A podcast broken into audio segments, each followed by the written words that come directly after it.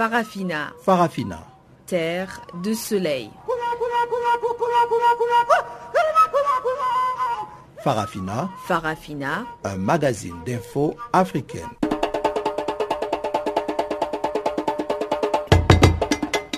Présentation Pamela Kumba. Bonjour à tous et bienvenue à cette nouvelle édition de Farafina. Nous émettons depuis Auckland Park et Ibrahim Rebellino assure la mise en onde de ce magazine dont voici les titres. Journée ville morte observée en République démocratique du Congo pour réclamer le départ du président Joseph Kabila. Commémoration ce 19 octobre du 30e anniversaire de la mort de Samora Machel, président du Mozambique. Et voilà donc pour les grandes lignes du jour. On en parle en détail tout de suite après le bulletin des informations de Guillaume Cabissoso.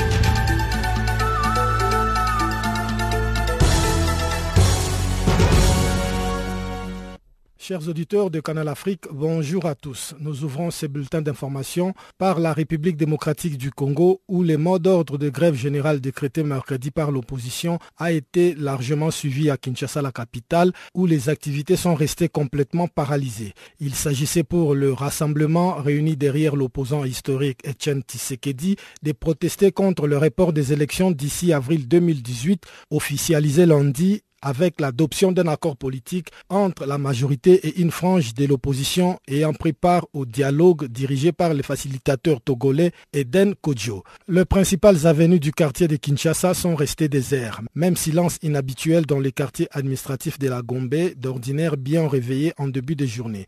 Par contre, les forces de l'ordre étaient en revanche bien visibles dans plusieurs endroits stratégiques de la capitale où elles ont été déployées en nombre. Une scène à l'opposé de celle vécue à l'est du pays, plus précisément à Goma et à Beni, où plusieurs opposants étaient dans le riz pour protester contre le glissement du calendrier électoral et distribuer un carton jaune au président Joseph Kabila. Toujours en République démocratique du Congo, l'ex-vice-président Jean-Pierre Bemba a été reconnu coupable de subordination des témoins.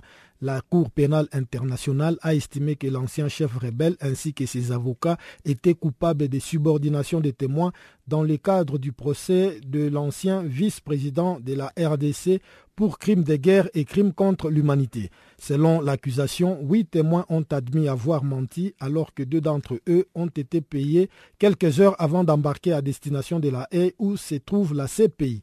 Sa peine dans ces nouveaux procès sera prononcée ultérieurement. Rendons-nous maintenant au Burundi où ce pays a officiellement quitté la Cour pénale internationale, la CPI, ce mardi. Pierre Nkuruziza, le chef d'État burundais, a pris un décret dans ce sens, un acte qui officialise le retrait de son pays du statut de Rome et de la Cour pénale internationale. Il ne reste maintenant au Burundi qu'à notifier à l'ONU sa décision pour lancer formellement le processus de retrait de la CPI. Un retrait qui devrait prendre effet un an après la date à laquelle la notification aura été reçu par les Nations Unies. Le Burundi devient ainsi le premier pays à se retirer de cette juridiction internationale. Les autorités burundaises reprochent à la Cour pénale internationale d'avoir ouvert une enquête préliminaire sur les violences consécutives à la décision du président Pierre Nkurunziza de briguer un nouveau mandat présidentiel en 2015.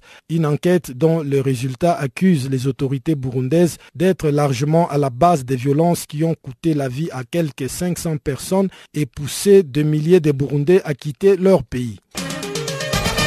En Somalie, au moins 10 personnes ont été tuées et plusieurs autres blessées lors d'une attaque terroriste de Shebab mardi dans la ville d'Afgoye, située à une trentaine de kilomètres au nord-ouest de Mogadiscio. L'offensive qui a duré plusieurs heures a principalement visé un poste de police attaqué à l'aide d'une voiture remplie d'explosifs et des bases militaires de l'armée somalienne. Les Shebab se sont finalement retirés avant l'arrivée des soldats de la force de l'Union africaine stationnés à l'extérieur de la ville. Dans leur communiqué, les djihadistes disent avoir pris le contrôle de la localité, mais l'information n'a pas encore été confirmée des sources indépendantes. Au Burkina Faso, quatre personnes ont été tuées dans la localité de Kériboulé, village situé à 10 km de la frontière malienne, lors d'une attaque des bandits lourdement armés. Selon des témoins, il s'agit d'une dizaine d'hommes armés non encore identifiés qui ont pris pour cible les concessions, boutiques et autres commerces occasionnant ainsi la débandade des habitants qui se sont réfugiés en brousse. Une attaque qui fait suite à l'arrestation des cinq présumés délinquants quelques jours plus tôt par des membres du groupe d'autodéfense Kogwego. Ce sont des complices des présumés délinquants repliés au Mali qui sont revenus avec du renfort pour tenter de libérer leurs amis qui avaient déjà été remis aux forces de l'ordre. Cette attaque intervient une semaine après celle du poste militaire d'Antangom revendiqué par l'organisation État islamique, laquelle avait fait sept morts. Restons toujours au Burkina Faso avec la mise en liberté provisoire du colonel Mamadou Bamba, les porte-parole des putschistes lors de la tentative du coup d'État du 15 septembre 2015 qui avait porté à la tête de l'État le général Gilbert Djenderi. Mamadou Bamba était détenu depuis un an à la maison d'arrêt et de correction des armées pour son implication dans les putsch manqués de l'ex-régiment de sécurité présidentielle. C'est lui qui avait fait son apparition le 17 septembre à la télévision nationale pour annoncer la dissolution du gouvernement de transition et du Conseil national de transition. Près d'une centaine de personnes ont été inculpées pour leur implication présumée dans ces putsch manqués, dont près de la moitié bénéficient à ce jour de la liberté provisoire.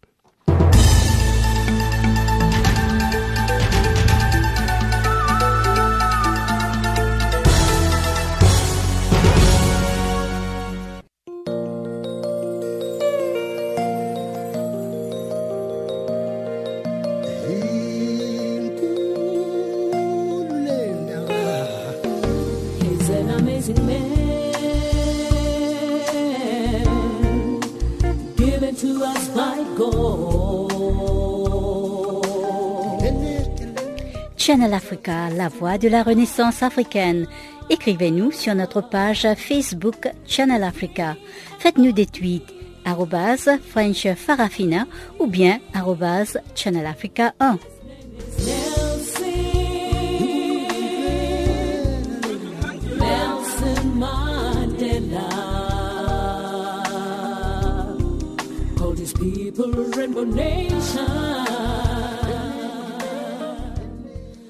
République démocratique du Congo, journée de grève nationale très largement suivie ce mercredi. Le rassemblement des forces acquises au changement réuni derrière Étienne Tshisekedi avait décrété ce mot d'ordre en signe du rejet des conclusions des travaux du dialogue politique, qui prolonge entre autres le mandat du président Joseph Kabila à la tête du pays.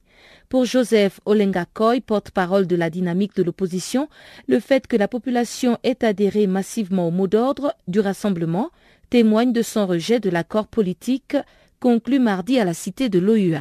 Mais moi, je dois vous dire que nous venons de démontrer au monde, ensemble avec notre peuple, de leur détermination à arriver à faire changer les choses à la République démocratique du Congo. La ville morte de ce jour avait comme motivation, un, de rejeter tout dialogue qui s'est fait à, au camp Tchachi entre les kabylistes éclatés, dont les aides à l'opposition les autres sont dans la mouvance.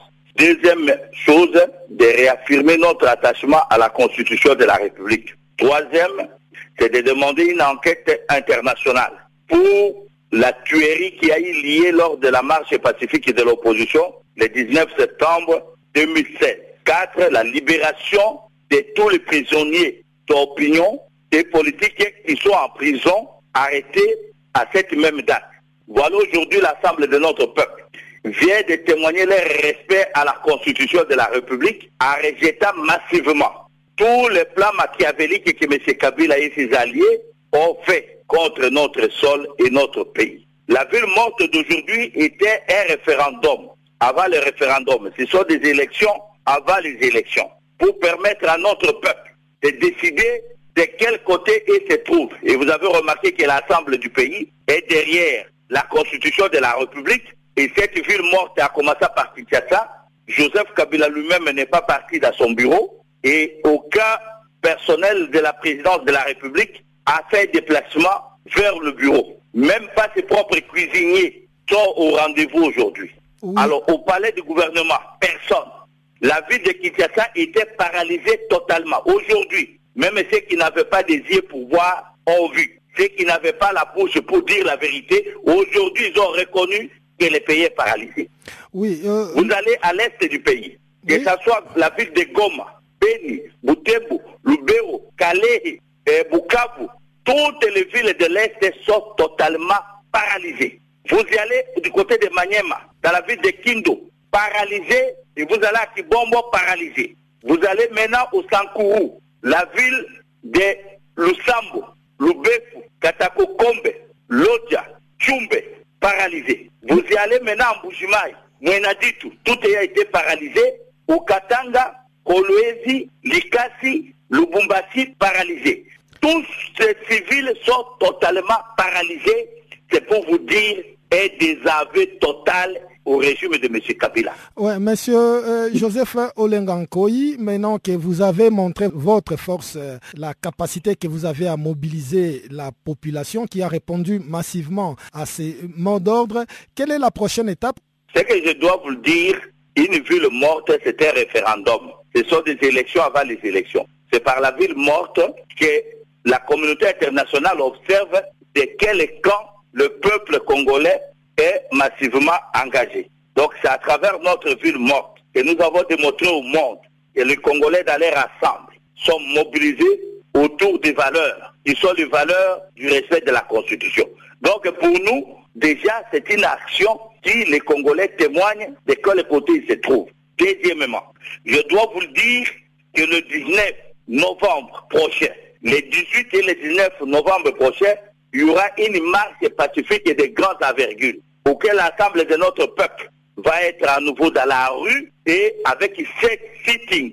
Cette marche va être aboutie avec un sitting où tout notre peuple va rester dehors jusqu'à ce que ces accords tombent. République démocratique du Congo toujours en marge de la ville morte observée ce mercredi à l'appel de l'opposition et de la société civile, les réactions continuaient de pleuvoir sur les résolutions adoptées au dialogue national. Pacifique Soukissa Makassi, président du parti d'opposition Révolution congolaise, critique notamment la nouvelle date de la présidentielle. Je pense que cette date est trop éloignée de la date constitutionnelle. Pour moi, ce n'est pas une date euh, idéale. Euh, Cet accord prévoit notamment de maintenir le président Joseph Kabila dans ses fonctions jusqu'au 29 avril euh, 2018, date donc de la présidentielle. Alors, est-ce que vous pensez que c'est la meilleure solution pour le pays de garder le président qui est tellement contesté jusqu'à l'organisation de la présidentielle? Je pense que ce n'est pas une bonne idée parce que ça va attirer plus de, de désordre euh, qu'on en connaît déjà au pays. Et d'aucuns pensent aussi que cette date permettra de revoir le fichier électoral, d'organiser un, recensement de toute la population. Vous pensez qu'en deux ans, le pays aura les moyens pour pouvoir euh, avoir des élections libres et transparentes? Oui, c'est vrai que ces fichiers sont nécessaires euh, à revoir ou à rectifier. Euh, le recensement est nécessaire, mais il n'y a pas de garantie que ce qu'on n'a pas pu faire pour euh, plus d'une décennie sera réalisé dans deux ans. Surtout que la majorité de mes compatriotes, inclus moi-même, croyons que ces gens n'ont fabriqué cette situation que pour euh, demeurer à la tête euh, du pays. En d'autres termes, ils n'ont pas la bonne volonté de, de céder euh, la gouvernance du pays à, quel- à quelqu'un d'autre. Et puis cet accord signé par les parties prenantes au dialogue national prévoit la mise sur pied d'un nouveau gouvernement dirigé par une personnalité de l'opposition. Alors est-ce que vous pensez que le fait d'amener une personnalité de l'opposition dans un nouveau gouvernement va pouvoir changer la donne et alléger un peu les, euh, les souffrances des Congolais et répondre à certaines attentes aussi? Euh, madame, cela dépend de quel euh, membre de l'opposition et de quelle opposition on parle. Parce qu'à ce point, euh, la majorité de mes compatriotes euh, est convaincu que la soi-disant opposition qui a participé au dialogue n'est pas une opposition réelle, mais plutôt un groupe de démagogues qui ont utilisé ce dialogue pour faire avancer leurs propres, leurs propres ambitions cachées. Et au détriment de la vraie opposition politique en RDC. Et aussi, je ne vois pas la vraie opposition et être d'accord avec ce qui se passe avec ce, nouveau arrangement. Là, je parle de, de, grands, de grands opposants du pays et une bonne partie de, de, la société civile RD congolaise. Euh, qui pensent que euh, ceux qui sont allés au dialogue et qui ont mis en place euh, de nouvelles formules ne sont qu'un groupe de, de, gens qui ont voulu jouer sur l'émotion internationale et congolaise, si vous voulez. Vital Caméré fait figure de favori pour euh, ce poste de Premier ministre. Vous pensez qu'il parviendra à pouvoir euh, changer cette image de son parti que la majorité des opposants considèrent comme étant un parti euh, de la majorité présidentielle? Ah, je, doute fort. Et jusque-là, rien ne nous garantit que c'est Vital Kamere qui sera chef de, du soi-disant gouvernement. Une autre chose que M. Vital Kamere est vu par beaucoup de citoyens ordinaires RD congolais comme d'autres membres de, l'opposition, comme un monsieur qui, qui, n'est pas crédible, quelqu'un qui dit une chose fait une autre, quelqu'un qui, qui a trompé marché avec d'autres membres de, de l'opposition, mais qui a fini par trahir cette même opposition. À ce point, je pense que euh, M. Vital Kamer euh, ne sera pas l'homme qu'il faut pour euh, le changement positif en RDC. Et surtout que leur arrangement semble être en contradiction avec l'opinion internationale. Au Burundi, le président Pierre Kourounzinsa a entériné la loi sur le retrait de son pays de la Cour pénale internationale, adoptée par l'Assemblée nationale et le Sénat burundais. Cette loi a été promulguée par le président Pierre Kourounzinsa. Le Sénat s'est dit surpris et dénonce l'adoption de cette loi par la voix de son secrétaire général adjoint Abdul Nzeimana. Nous pensons que le, gouvernement burundais, dans sa stratégie d'isolement total, continue à s'enfoncer et à enfoncer malheureusement le peuple burundais. Parce que le Burundi doit vivre dans le Conseil des Nations. Ce n'est pas un gouvernement que nous qualifions par ailleurs euh, d'illégitime, d'illégal, euh, qui va engager euh, le pays dans, qui, cherche à engager le pays dans une voie de non-issue qui fera à ce que le peuple burundais ne reste pas ou ne continue pas à vivre dans le concert des nations.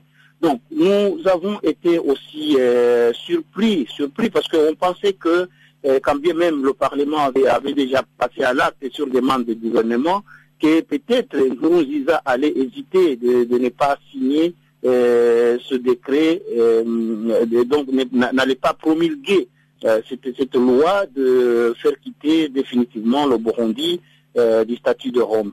Néanmoins, malgré tout ça, euh, se trompe parce que si l'objectif est d'éviter des poursuites à l'encontre de sa bande de criminels, lui-même et ses amis, il se trompe fort parce que euh, le statut de Rome prévoit que euh, la CPI doit instruire, les dossiers en instruction doivent être, euh, doivent être enquêtés jusqu'à la fin, mais aussi la CPI pourra euh, demander d'instruire de, de, nouveaux dossiers sur le Burundi. Et que cette sortie, parce que le, le, statut de Rome est clair là-dessus, cette sortie ne, sera qu'effective un an après, euh, après la promulgation de la loi, euh, de, cette, de, la loi qui a été signée hier par Burundiza. Mais cette décision ne s'inscrit-elle pas dans la lignée euh, des pays membres de l'Union africaine qui avaient émis le souhait de se retirer de la CPI, accusés de ne poursuivre que les chefs d'État africains? Mais vous, allez constater, madame, avec moi, que euh, tous ces pays-là sont restés au niveau des intentions. Mais aucun pays n'était pas encore passé à l'acte. Même le Soudan, pendant que son président fait, objet de, de, de mandat d'arrêt international.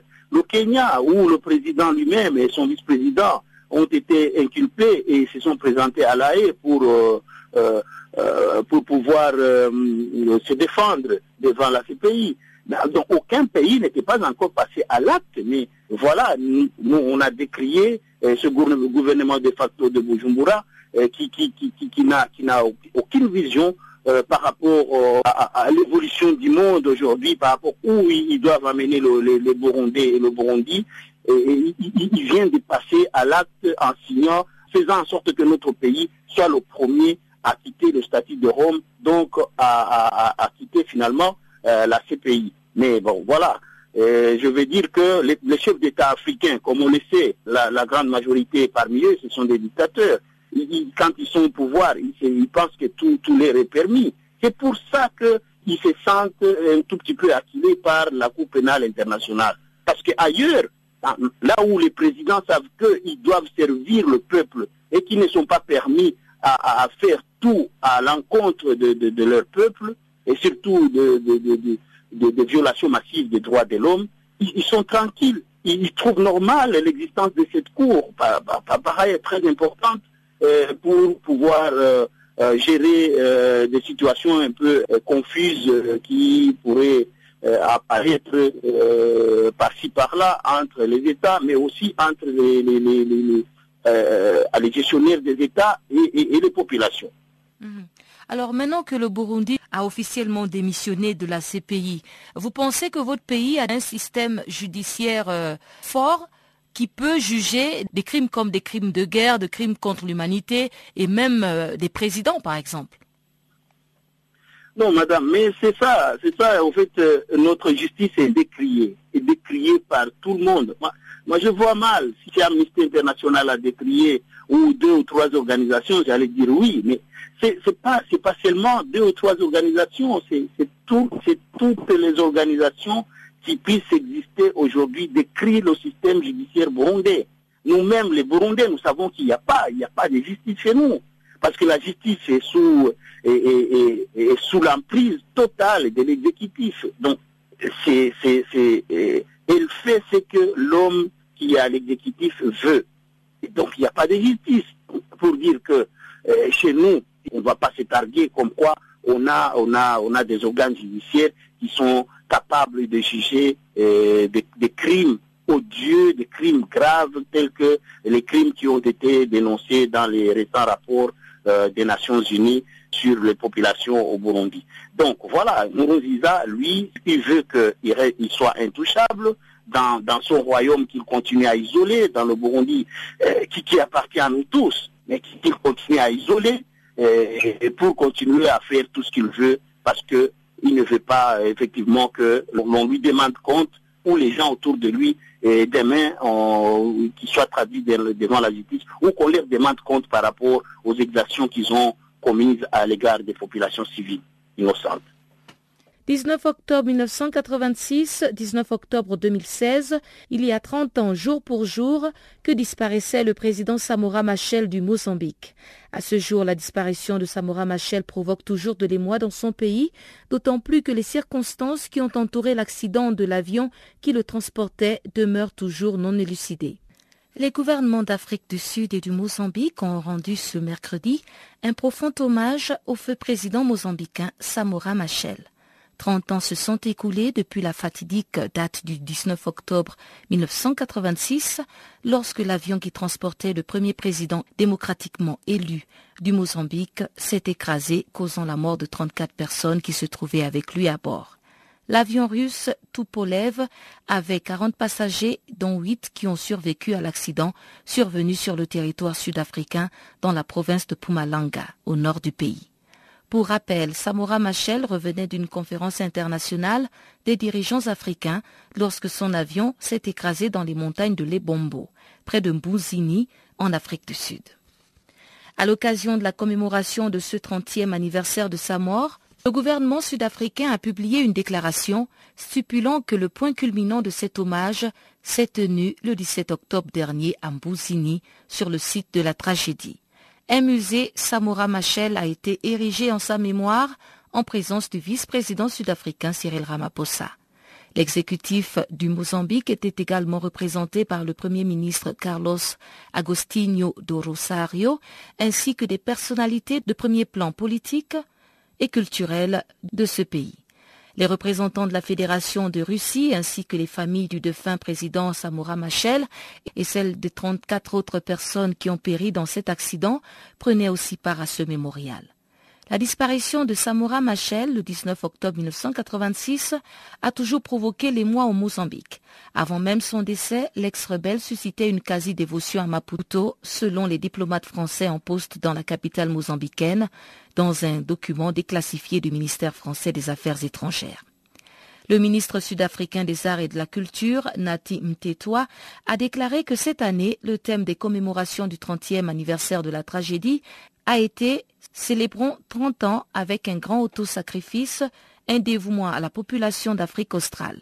Une devise qui sert à rappeler avec une immense gratitude et d'honorer tous ceux qui ont consacré leur vie afin que l'Afrique du Sud accède à la liberté et à la démocratie aujourd'hui dont tout le monde peut profiter. Le gouvernement démocratique actuel sud-africain continue donc de bénéficier de cette relation de fraternité forte avec le peuple mozambicain, non seulement sur la base de la proximité géographique, mais aussi des liens familiaux par le mariage de Grassa Machel, veuve de Samora Machel, au feu Nelson Mandela. L'ancien ministre de la Défense du Mozambique, Alberto Chipande, a déclaré qu'au cours des onze années de la présidence de Samora Machel, il a laissé un héritage pour tous les âges et la lutte pour la prospérité de tous les Mozambicains comme un grand idéal. Samora Machel est resté au pouvoir de juin 1975 jusqu'à sa mort.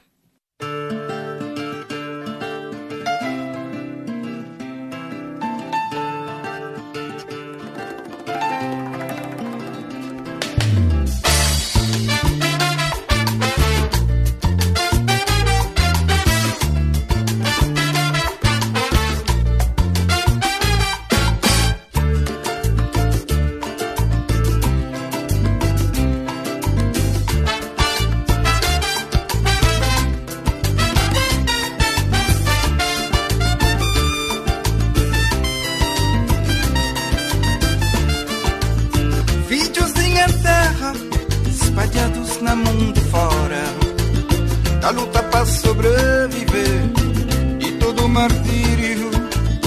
Filhos em é terra, espalhados na mundo fora, na luta para sobreviver e todo martírio. Europeu, chumabo, africano. africano Africano, chumabo, filho branco. Filho branco. Se boa, tchak, mobo, deve explodir. Deus.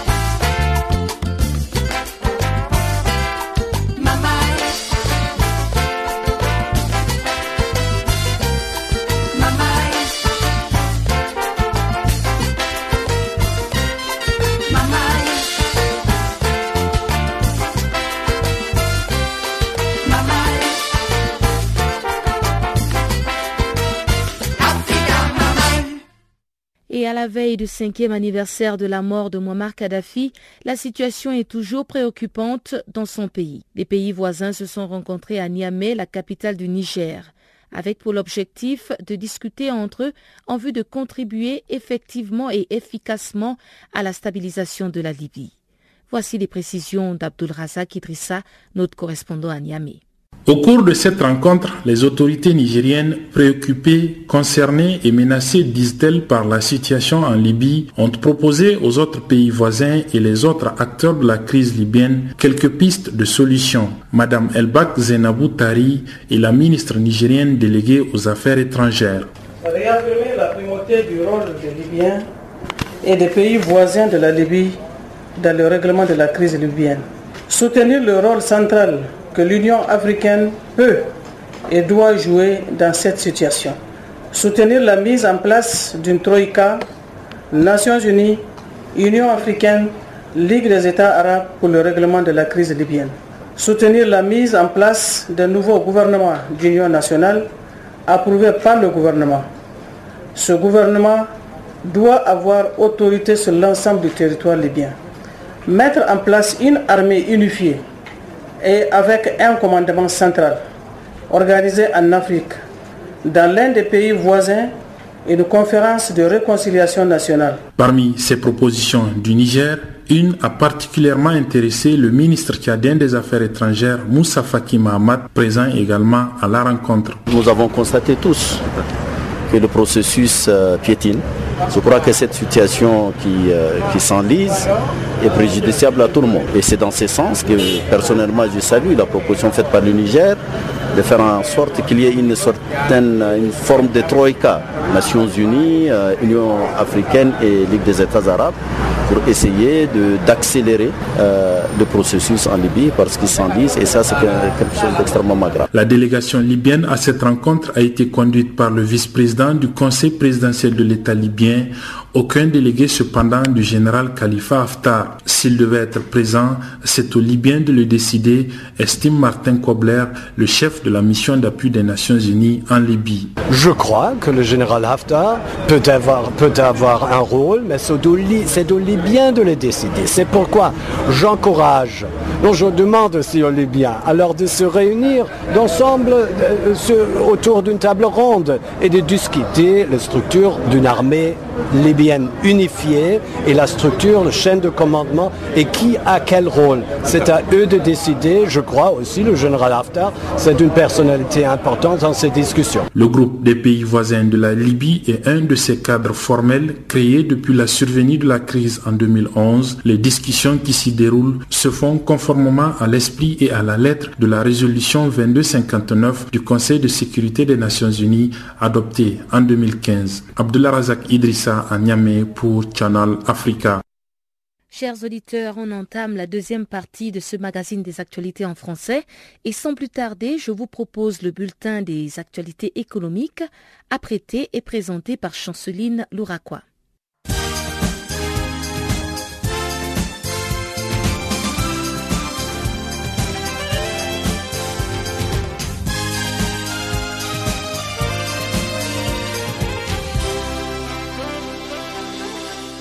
Amis auditeurs de Channel Africa, bonjour. Les forums sur la finance islamique s'ouvrent ce lundi 17 octobre 2016 à Abidjan, en Côte d'Ivoire. La cérémonie d'ouverture sera marquée par plusieurs allocutions, notamment celle du ministre du Plan et du Développement, Niel Kaba, du président directeur général de la coopération islamique pour le développement du secteur privé, Khaled Al-Aboudi, du directeur général d'Arab Bank for Economic Development in Africa, le Dr Sidi Ould Ta. Elles seront suivies d'une signature d'un protocole d'accord avec Afriland First Côte d'Ivoire et la Convention des mandats.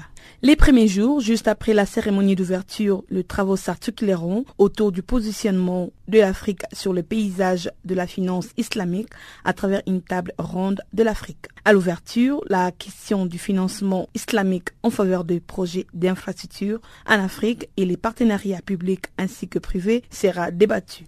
Ensuite, ce sera le tour de l'évaluation des sessions des groupes avec la notation souveraine en Afrique subsaharienne et la progression en Afrique de l'Ouest. Le deuxième jour de ce forum sera marqué par des sessions qui traiteront les perspectives d'investissement et des opportunités de croissance de la Côte d'Ivoire, les financements du commerce islamique tels que la connexion de l'Afrique au monde, les potentialités pour la corporation et le développement des émissions Soukouk sur les États de la Banque centrale des États de l'Afrique de l'Ouest. En outre, la finance islamique est basée sur les principes de la loi islamique qui impose la justice, l'équité et la transparence.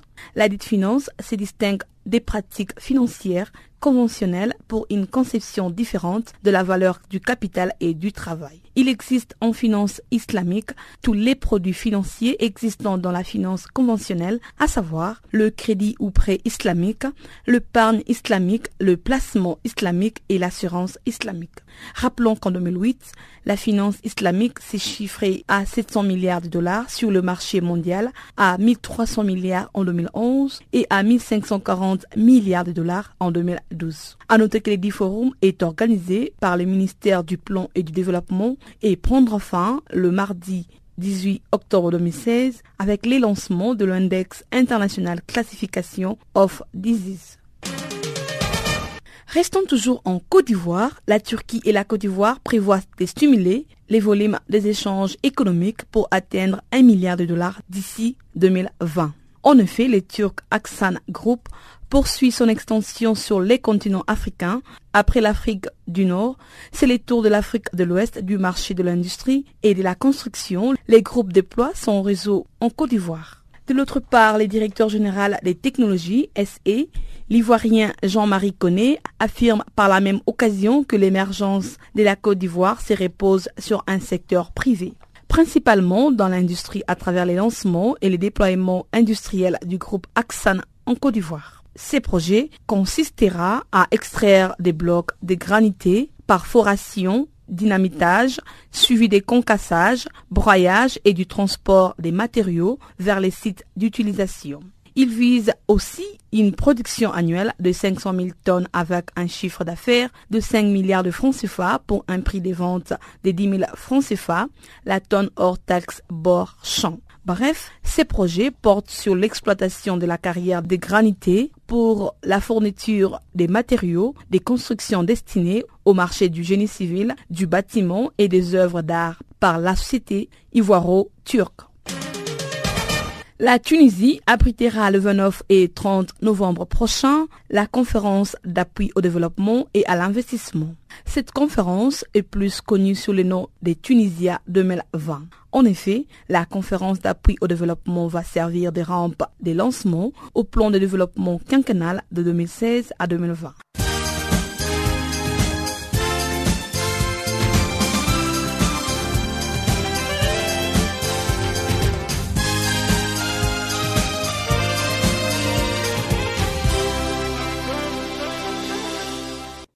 Au Gabon, la Convention nationale des syndicats du secteur éducation, CONACICED, déclare insuffisantes les mesures annoncées par le gouvernement pour éviter le boycott de la rentrée scolaire prévue le 31 octobre prochain. Le service de communication du ministre gabonais de l'Éducation avait annoncé le paiement des primes des enseignants d'ici le mois de décembre. Mais la CONACICED continue à poser notamment comme condition la libération de tous ses camarades actuellement emprisonnés avant toute rentrée scolaire. Nous pensons que le, gouvernement burundais, dans sa stratégie d'isolement total, euh, continue à s'enfoncer et à enfoncer malheureusement le peuple burundais. Parce que le Burundi doit vivre dans le Conseil des Nations. Ce n'est pas un gouvernement que nous qualifions par ailleurs euh, d'illégitime, d'illégal, euh, qui va engager le pays dans, qui, qui, qui, cherche à engager le pays dans une voie de non-issue qui fera à ce que le peuple burundais ne reste pas ou ne continue pas à vivre dans le concert des nations. Donc, nous avons été aussi euh, surpris, surpris parce qu'on pensait que, euh, quand bien même le Parlement avait, déjà passé à l'acte sur demande du gouvernement, que peut-être Nkurunziza allait hésiter de, ne pas signer euh, ce décret, donc n'allait pas promulguer cette, cette, loi de faire quitter définitivement le Burundi euh, du statut de Rome. Néanmoins, malgré tout ça, euh, Mourouziza se trompe parce que si l'objectif est d'éviter des poursuites à l'encontre de sa bande de criminels, lui-même et ses amis, il se trompe fort parce que euh, le statut de Rome prévoit que euh, la CPI doit instruire, les dossiers en instruction doivent être, euh, doivent être enquêtés jusqu'à la fin, mais aussi la CPI pourra euh, demander d'instruire de, de, nouveaux dossiers sur le Burundi. Et que cette sortie, parce que le, statut de Rome est clair là-dessus, cette sortie ne sera qu'effective un an après, euh, après la promulgation de la loi, euh, de, cette, de, la loi qui a été signée hier par Nkurunziza. Mais cette décision ne s'inscrit-elle pas dans la lignée des pays membres de l'Union africaine qui avaient émis le souhait de se retirer de la CPI, accusés de ne poursuivre que les chefs d'État africains mais vous, allez constater, madame, avec moi, que euh, tous ces pays-là sont restés au niveau des intentions. Mais aucun pays n'était pas encore passé à l'acte. Même le Soudan, pendant que son président fait, objet de, euh, de mandat d'arrêt international. Le Kenya, où le président lui-même et son vice-président ont été inculpés et se sont présentés à la haie pour, euh, pour pouvoir se défendre devant la CPI. Donc aucun pays n'était pas encore passé à l'acte, mais voilà, nous, on a décrié euh, ce gouvernement de facto de Bujumbura euh, qui, qui, qui, qui, qui n'a aucune vision euh, par rapport à, l'évolution du monde aujourd'hui, par rapport où ils, doivent amener le, les, les, Burundais et le Burundi. Il, vient de passer à l'acte en signant, faisant en sorte que notre pays soit le premier à quitter le statut de Rome, donc à, quitter finalement euh, la CPI. Mais bon, voilà. Je veux dire que les, chefs d'État africains, comme on le sait, la, grande majorité parmi eux, ce sont des dictateurs. Quand ils sont au pouvoir, ils, ils pensent que tout, tout leur est permis. C'est pour ça qu'ils se sentent un tout petit peu acculés par la Cour pénale internationale. Parce qu'ailleurs, là où les présidents savent qu'ils doivent servir le peuple et qu'ils ne sont pas permis à, faire tout à l'encontre de, leur peuple, et surtout de, violations massives des droits de l'homme, ils, sont tranquilles. Ils, ils trouvent normal l'existence de cette cour, pareil, très importante euh, pour pouvoir euh, euh, gérer des situations un peu confuses qui pourraient apparaître par-ci par-là entre les États, mais aussi entre les, les gestionnaires des États et, les populations. -hmm. Alors maintenant que le Burundi a officiellement démissionné de la CPI, vous pensez que votre pays a un système judiciaire euh, fort qui peut juger des crimes comme des crimes de guerre, des crimes contre l'humanité et même euh, des présidents, par exemple?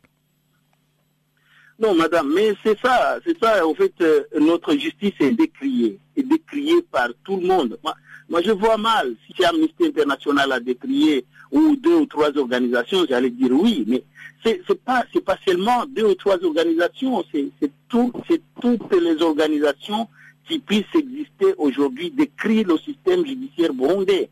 Nous-mêmes, les Burundais, nous savons qu'il n'y a pas, il n'y a pas de justice chez nous, parce que la justice est sous l'emprise totale de l'exécutif. Donc, c'est c'est elle fait ce que l'homme qui à l'exécutif veut. Donc, il n'y a pas de justice pour dire que euh, chez nous, on ne va pas se targuer comme quoi on a, a, a des organes judiciaires qui sont capables de juger euh, des, crimes odieux, des crimes graves tels que les crimes qui ont été dénoncés dans les récents rapports euh, des Nations Unies sur les populations au Burundi. Donc voilà, Nkurunziza, lui, il veut qu'il il soit intouchable dans, son royaume qu'il continue à isoler, dans le Burundi, euh, qui, appartient à nous tous, mais qu'il continue à isoler et pour continuer à faire tout ce qu'il veut parce que il ne veut pas effectivement que l'on lui demande compte ou les gens autour de lui demain qui soient traduits devant la justice ou qu'on leur demande compte par rapport aux exactions qu'ils ont commises à l'égard des populations civiles innocentes. Et puis Haïti, plus d'une semaine après le passage dévastateur de l'ouragan Mathieu, les Haïtiens restent forts, même s'ils sont frustrés et ont énormément de besoins, a affirmé mardi le conseiller spécial du secrétaire général chargé de la réponse du choléra de l'ONU en Haïti. David Nabarro s'exprimait ainsi à l'issue d'une visite de quatre jours et il a noté que les besoins sont très élevés en milieu rural. J'ai trouvé que les gens sont vraiment énergisés pour améliorer leur vie et pour commencer la reconstruction de leur maison et de trouver les choses à manger. Mais ils ont beaucoup de besoins dans les villes, mais la plupart des besoins, on pense, c'est dans la campagne. Pour ça, il faut qu'on pousse pour trouver encore d'informations, des besoins. On pousse encore de travail pour nettoyer les routes. On pousse pour la sécurité, pour les camions, les besoins aux gens. Et on pousse pour toujours la coordination entre les organisations. On a trouvé beaucoup d'organisations excellentes qui travaillent sur le domaine de l'eau, aussi le domaine de santé, domaine de l'alimentation et domaine de réparation des maisons. Mais à ce moment, on a besoin beaucoup plus et c'est pour ça qu'on est ici, qu'on parle avec tous les gens pour une augmentation de coordination, une augmentation d'impact. Est-ce que vous avez pu rencontrer des Haïtiens? Comment se sentent-ils et que vous ont-ils dit? J'étais avec les Haïtiens dans les centres de santé, les gens qui travaillent là, les gens qui sont là avec les malades. J'ai rencontré avec les Haïtiens dans les groupes j'ai rencontré avec Haïtiennes dans le gouvernement et dans les organisations non gouvernementales. Toujours, je trouve un esprit qui est fort, mais aussi je trouve qu'ils sont frustrés avec le délai des besoins et c'est ça, ils comprennent que c'est difficile, mais aussi ils ont les besoins qui sont forts et pour ça, c'est très important que tout le monde dans le riposte sont absolument dans une situation d'alerte pour donner l'aide, donner les services, donner l'appui partout. Et c'est pour ça qu'il faut qu'on pousse avec le report encore quelques semaines, peut-être quelques mois, parce que c'est très très grande catastrophe. Ça fait quand même, ça fait quand même 11 jours que euh, l'ouragan Matthew est passé. Est-ce que euh, l'aide a du mal à pénétrer? Est-ce que les gens ont peur? Est-ce qu'il y a des tensions? Toujours, quand on a une situation comme celle-ci, on a les tensions. Il faut imaginer, on a perdu presque tout, on a les besoins, on n'est pas sûr que les besoins arrivent, on est malade peut-être, on est mal nourri, surnourri. C'est très très difficile mais aussi les gens qui font l'aide, ils ont euh, beaucoup de choses à faire pour nettoyer les roues, pour, pour la sécurité, parce que à ce moment, il y a les gens qui volent l'alimentation des camions, et aussi c'est très important de prioriser l'aide gens qui ont les plus grands besoins, mais il faut dire que les gens avec les plus grands besoins sont le plus loin de le centre. C'est pas tout facile. Je dis à tous les gens qui écoutent, faut comprendre que c'est une difficulté extraordinaire. Et c'est pour ça que je suis ici et je retournerai pour regarder, pas seulement pour le choléra, mais tout autour de riposte parce que je sais que c'est une situation tellement difficile. Alors, la menace du choléra, comment la voyez-vous après cette visite? La menace du choléra, c'est là, c'est toujours là. On a la choléra, on a les autres maladies aussi. On a un manque d'hôpitaux et cliniques parce que les gens qui travaillent dans ces hôpitaux, ils ont perdu beaucoup. Et aussi les hôpitaux, ils sont vraiment détruits par l'Oregon. Avec ça, on a le risque de choléra. Aussi, on a toujours la nécessité d'essayer d'avoir du bon riposte. C'est difficile. Mais j'ai trouvé que les gens haïtiens, ils comprennent le problème de l'eau qui est pas traitée, l'eau qui est sale, et j'essaie beaucoup de faire le traitement. Ils cherchent les tablettes de chlore pour nettoyer le Et avant de nous quitter, retrouvons Chanceline Louraquois pour le bulletin des sports.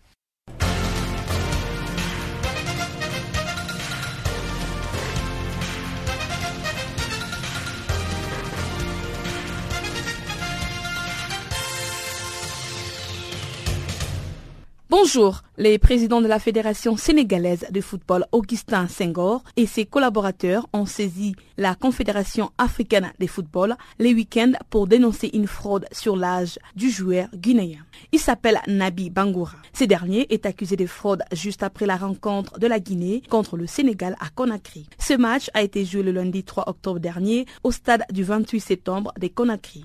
En application des dispositions de l'article 42.2 du règlement de la compétition, la Fédération sénégalaise de football a porté réserve sur la qualification du joueur guinéen au match retour du troisième tour qualificatif à la Cannes U17 prévu à Madagascar. D'après la source, Nabi Bangoura est né le 1er janvier 1980, comme il est bel et bien indiqué sur sa page officielle de Facebook. Alors que dans les notifications de son profil, le dernier anniversaire des Nabi Bangoura a été fêté le 4 avril 2016. Et pourtant, sur son passeport, c'est la date du 24 avril 2001 qui est indiquée comme celle de sa naissance. À cet effet, la Fédération sénégalaise de football fait appel aux dispositions de l'article 44 qui stipule que si la Confédération africaine de football apprend quelle que soit la source qu'une fraude ou falsification des documents accomplis par quelques moyens et ou support que ce soit a été commise par une ou plusieurs équipes nationales, une enquête sera ouverte. Dans ce cas, il n'est pas exclu que la Confédération africaine de football, en vertu des dispositions de l'article 42.4 de son règlement, demande la confrontation directe avec la partie adverse. Ainsi, la Fédération sénégalaise ajoute qu'il sera mieux de se fonder sur les détails du document administratif de Nabi Bangoura dont le passeport a été établi le 23 juillet dernier et cette date ne correspond pas aux jours ouvrables en Guinée. Le 23 juillet était un samedi, autrement dit un jour non ouvrable en Guinée. En Côte d'Ivoire, la Confédération africaine de football a dévoilé le week-end la liste de 30 joueurs présélectionnés pour le Ballon d'or africain 2016. Parmi ces 30 joueurs, il y a trois noms des éléphants qui sont en lice pour les Ballons d'Or africains 2016. Il s'agit donc d'Eric Bailly, des Manchester United, Serge Aurier du Paris Saint-Germain et de Yao Kwasi Gervais, connu sous les noms des Gervino, des Bay Fortune en Chine. Et parmi les meilleurs joueurs africains évoluant sur les continents, nous avons l'Ivoirien Yannick Zakri qui évolue maintenant en Afrique du Sud au Mamelody Sandon après un passage à la SEC Mimosa. Il a également été nominé. Restons toujours en Côte d'Ivoire avec les franco-ivoiriens Thiemou Bakayoko qui est devenu une priorité pour la Fédération ivoirienne de football. Ce dernier va tenter de poursuivre sa carrière internationale dans son pays d'origine. D'après la source, ces franco-ivoiriens Thiemou Bakayoko aurait été invité pendant une semaine à Abidjan par les dirigeants de la Fédération internationale de football afin qu'ils découvrent les fonctionnements des éléphants en regroupement. Pour rappel, Thiemou Bakayoko est un joueur formé à Rennes. Il a été formé en Bretagne avant de rejoindre la Côte d'Azur en 2014. Le club sud-africain des Mamelody Sandom s'est imposé le week-end à Pretoria face aux Amalek en finale allée de la Ligue des champions d'Afrique. Au score 3 buts à 0. Mamelody Sandom a donc pris une option sur les premiers sacres de son histoire en Ligue des champions d'Afrique. À noter que les Sud-Africains ont battu les Égyptiens deux fois dans la phase des groupes du tournoi de cette année. Ils sont à la recherche de leur premier titre continental. Le match retour de la finale aura lieu le dimanche 23 octobre prochain au Caire en Égypte. Et les vainqueurs empochera 1,5 million de dollars et représentera l'Afrique à la Coupe du Monde de clubs en décembre prochain au Japon.